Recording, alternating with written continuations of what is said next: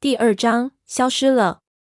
我心说坏了，忙向四周查看，然而四处都不在，一下便慌了手脚，心说这是怎么回事情？这荒郊野外的，难道诈尸了不成？忙唤来胖子和潘子看，两人一看也傻了。胖子就大骂了一声：“狗日的，谁干的？都条件发射的往四周去找，这动作我们也不知道做了多少次，都是懵了。”然而四周一片寂静，即没有人，也没有听到任何野兽的声音。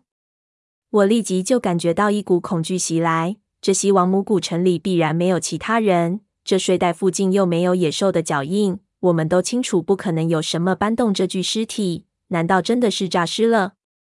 想起之前那个诡秘的梦，我不由喉咙干涩，心说难不成要噩梦成真？胖子和潘子到底是见过大世面，此时没有慌乱，而是立即蹲了下来，翻找睡袋，想看看到底是什么情况。睡袋一翻开，潘子又倒吸了一口冷气，就看到睡袋里面。竟然全是蛇爬过的那种泥痕，睡袋下面也全部都是痕迹之杂乱。显然这里爬过的蛇数量极其多。摸了一把，黏糊糊的，痕迹非常新，显然就是刚才留下的。胖子脸色大变，就惊讶道：“我操！难道是那种蛇把尸体搬走了？”潘子显然不信，这不可能，蛇怎么能把这么重一具尸体带走？但是他的脸色也变了。显然，这里的痕迹表明胖子说的是对的。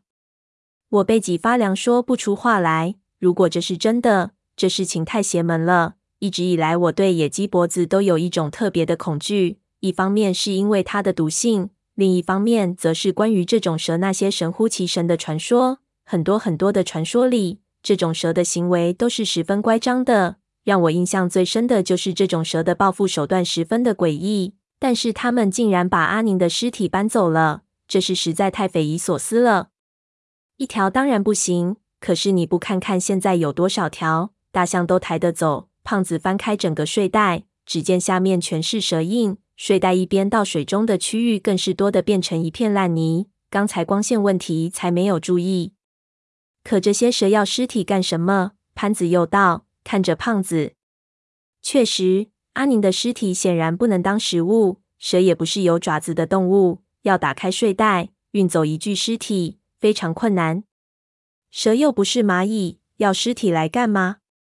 那你他娘的就要问蛇去了。胖子顿了顿，就道：“不过蛇这种东西很功利的，总不会是为了好玩，肯定有原因。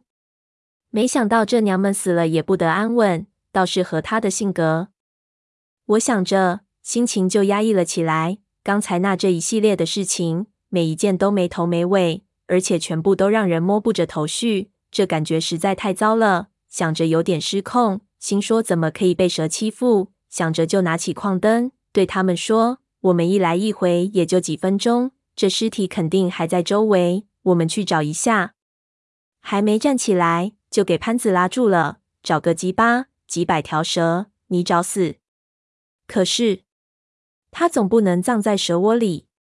胖子把我的矿灯抢了回来，潘子就拍了拍我的肩膀：“小三爷，你的想开，人活着才是人，死了就是个东西，臭皮囊而已。我们已经不可能把这女人带回去了，这也算是他自己选择的归宿，犯不着为具尸体拼命。”胖子也道：“就是，死了就是死了，死在哪里不是死？不过改日要是胖爷我也挂了。”你们就把我烧了，别给这些蛇绕去。鬼知道他们要尸体干嘛？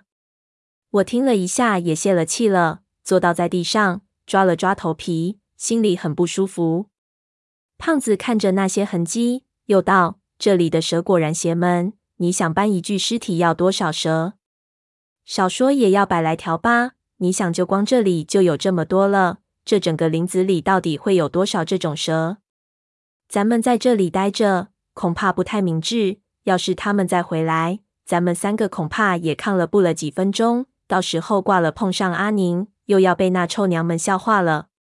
其实我感觉不用那么害怕。刚才我们睡着的时候都没咬我们。潘子道：“老子在越南也碰到过不少蛇，被咬过也有两三次了，对蛇也算熟悉。一般蛇不太会主动攻击人的。阿宁当时算是个意外。可能是阿宁弄瀑布的水惊扰到那条蛇了。这一听就知道是安慰的话，心说谁信？看潘子的脸色就知道他自己都不信。普通蛇还好说，那种蛇看着就邪门，不是善类。我将矿灯放到原本想放的位置上，看着空空的睡袋，心中非常的酸楚。胖子却把我的几个矿灯全部调整了方向，照着四周的水面，说是要警惕一下。胖子行为让我立即又担心起闷油瓶，这家伙不会出事情吧？如果是在古墓之内，我必然不会担心，因为那是他轻车熟路的地方。但是像胖子说的，蛇这种东西是不讲道理的，咬一口就死，你拿它没辙。我们又合计了一下，也不知道该怎么办了，只好继续等闷油瓶。这晚上必然是不敢睡了，三个人背靠背在一起，看着四个方向挨夜。此时其实时间也不早了，只过了一会儿天就亮了。随着晨曦的放光，持续一个晚上的压抑减轻了不少，我们也少许放松了下来。不过闷油瓶却没有回来。我们重新审视沼泽，没有晚上那么恐怖。不过雨停了，没有雨声，四周只剩下流水的声音，还是安静的异样。远处的雨林之中漆黑一片，天亮不天亮，似乎和雨林深处的世界一点关系也没有。见闷油瓶没有消息，我又开始焦虑起来。我很少有这种随时会失去一个人的感觉。现在却感觉这里的人随时有可能会死，这大概是因为阿宁的死亡打破了我的一些先入为主的感觉。潘子和胖子虽然也有点担心，但比我好得多。胖子说起来，最差也不过就是挂了，让我无言。我们吃了点东西，潘子淌水回到峡谷口，捡了些树枝回来晒干，烧了个篝火，做了个火炭堆。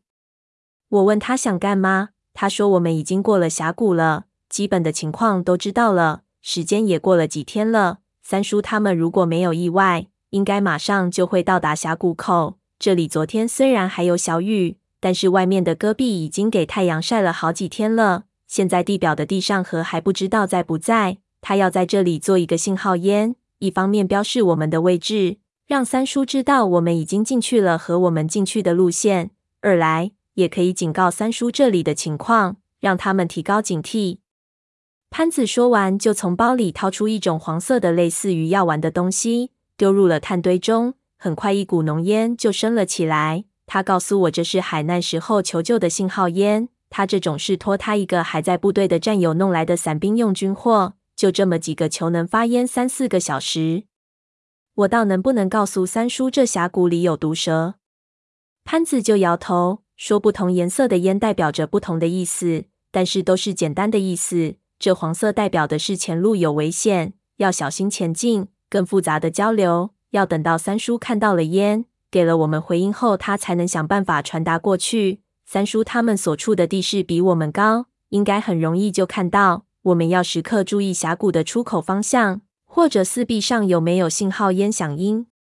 这倒是一个非常有效的远距离的沟通方法。我看着烟升上半空，心里忽然有了一丝安全感。如果三叔到了和我们会合了，那事情就好办多了。他们人强马壮，我想最起码晚上能睡个囫囵觉。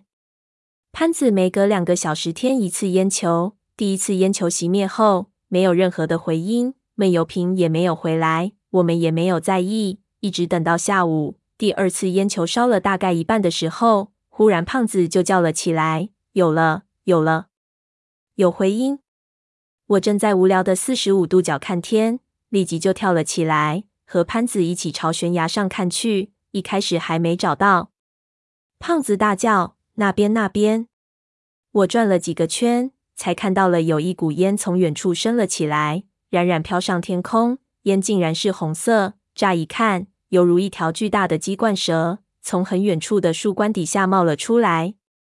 我欢呼了一声，条件反射就想笑，然而笑容才到一半，忽然就凝固了。几乎是欢呼的同时，我立即就发现不对劲，因为那烟升起的地方根本就不是峡谷外，而是在我们所处的盆地的中央，这片沼泽的深处。